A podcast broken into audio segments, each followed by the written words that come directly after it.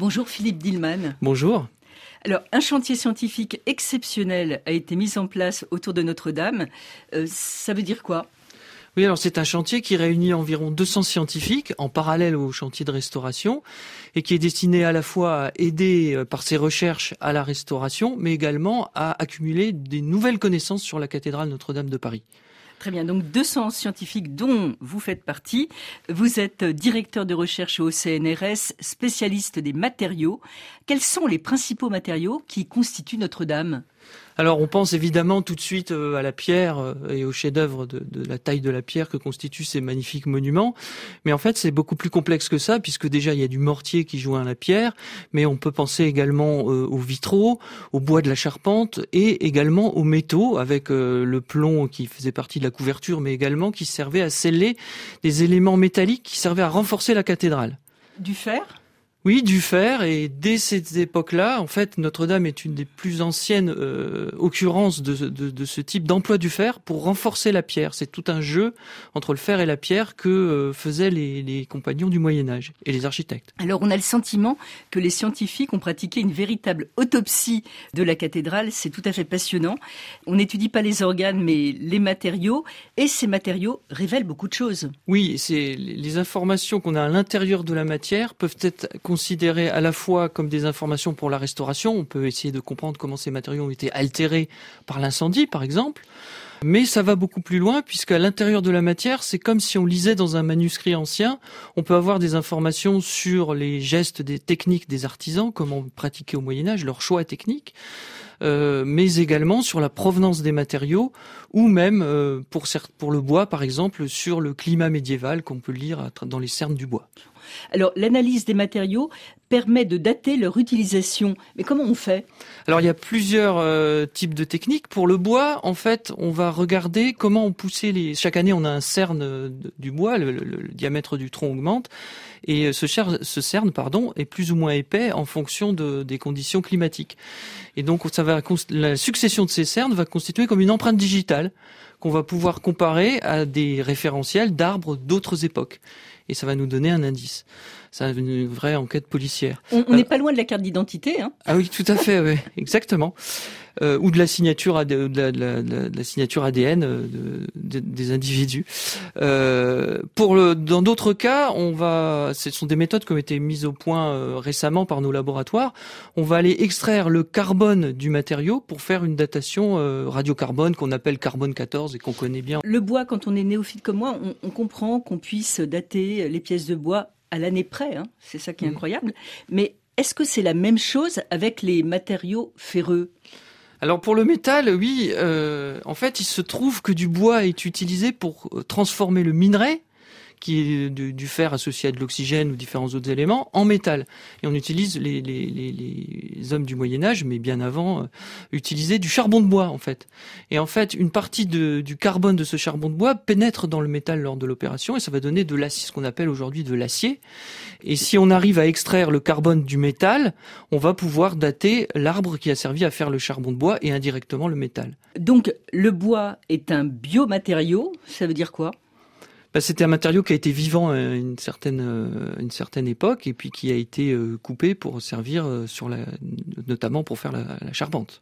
Et donc le bois carbonisé, c'est-à-dire celui qui a brûlé pendant l'incendie, donne des informations sur le climat qu'il y avait au Moyen Âge? Oui, c'est exactement ça.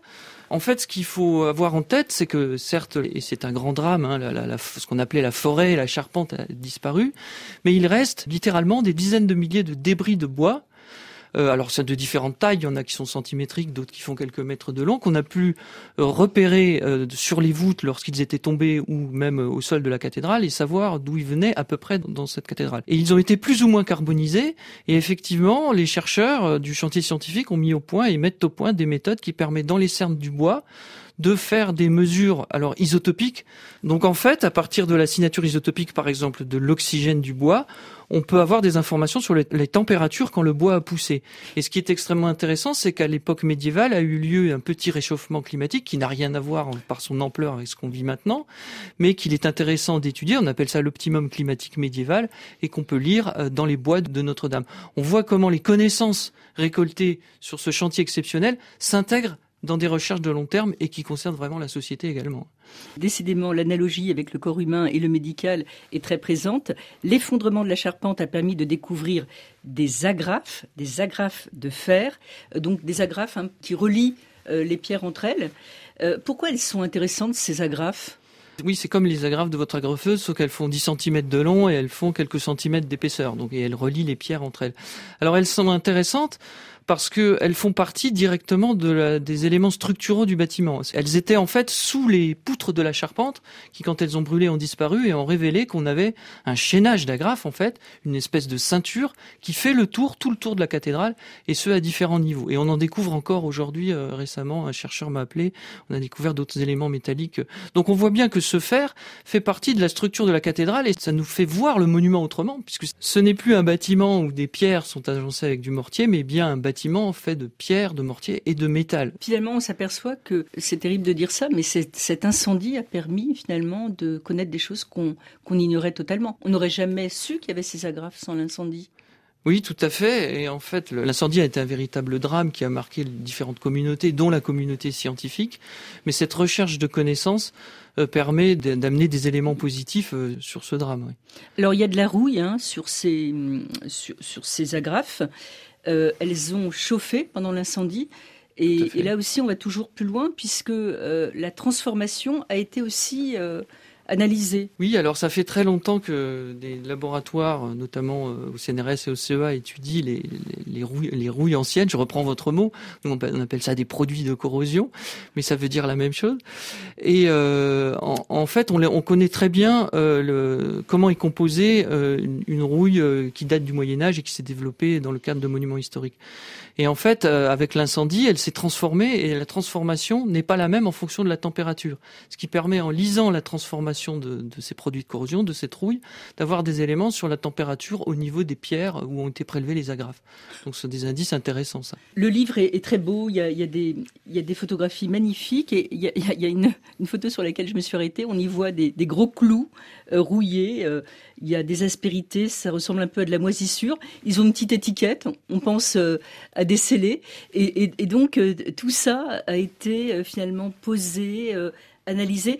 on, a vraiment décortiqué Notre-Dame. Oui, complètement. Ces clous, les clous, vous avez vu, ils proviennent, euh, ils étaient dans la charpente en fait. Et ce que je, voudrais souligner, c'est qu'ils peuvent être étudiés, ils ont été étudiés, décortiqués, parce que ils ont été repérés, prélevés, et ce sont pas des décombres. On a transformé des décombres en vestiges, qui, grâce à des techniques assez élaborées de photogrammétrie, grâce à, l'intervention des laboratoires du ministère de la Culture ou de l'Institut national de recherche en archéologie préventive, ont pu être repérés dans les voûtes aux endroits où ils sont tombés. Et donc on peut les resituer dans le bâtiment maintenant avec des méthodes informatiques euh, qui sont développées par le groupe numérique notamment.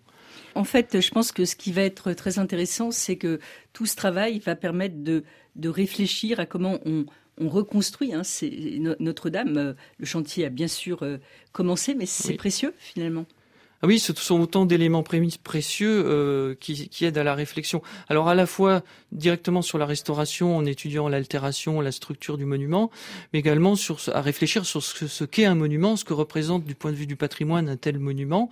Et euh, ça, c'est l'objet des études faites par les anthropologues et les sociologues qui font aussi partie du, du chantier. Oui, il y a une réflexion sur euh, les sociétés anciennes. Sur les sociétés anciennes, d'une part, de la façon dont elles construisaient, dont elles géraient leurs ressources, mais également sur notre, notre société, comment cette émotion patrimoniale liée à l'incendie est vécue par les différents groupes, euh, par l'organiste de, de, Notre-Dame de Paris, par les scientifiques, voire même par les Gilets jaunes. Tout ça est étudié également. Alors justement, vous êtes euh, scientifique, vous, euh, Philippe Dillman.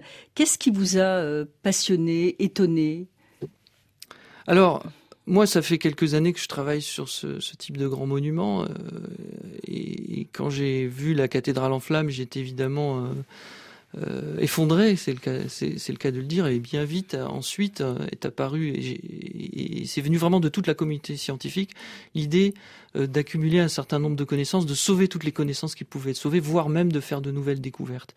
Et ce qui est exceptionnel sur ce chantier, c'est que en même temps euh, de manière simultanée, euh, se côtoient euh, toutes les disciplines de la science sur un même monument pour travailler ensemble et produire de la connaissance. Et ça, ça en fait vraiment un chantier exceptionnel du point de vue scientifique, qui servira de modèle peut-être pour d'autres monuments, pour l'étude d'autres monuments, notamment en gothique français. Merci beaucoup Philippe Dillman. Je rappelle que le livre donc Notre-Dame, la science à l'œuvre, hein, qui est un ouvrage collectif, il fait partie des beaux livres, la collection beaux livres, et le terme est tout à fait mérité. Les photos sont magnifiques, les textes très accessibles. Euh, ce livre est publié aux éditions Le Cherche Midi. Merci beaucoup. Merci à vous.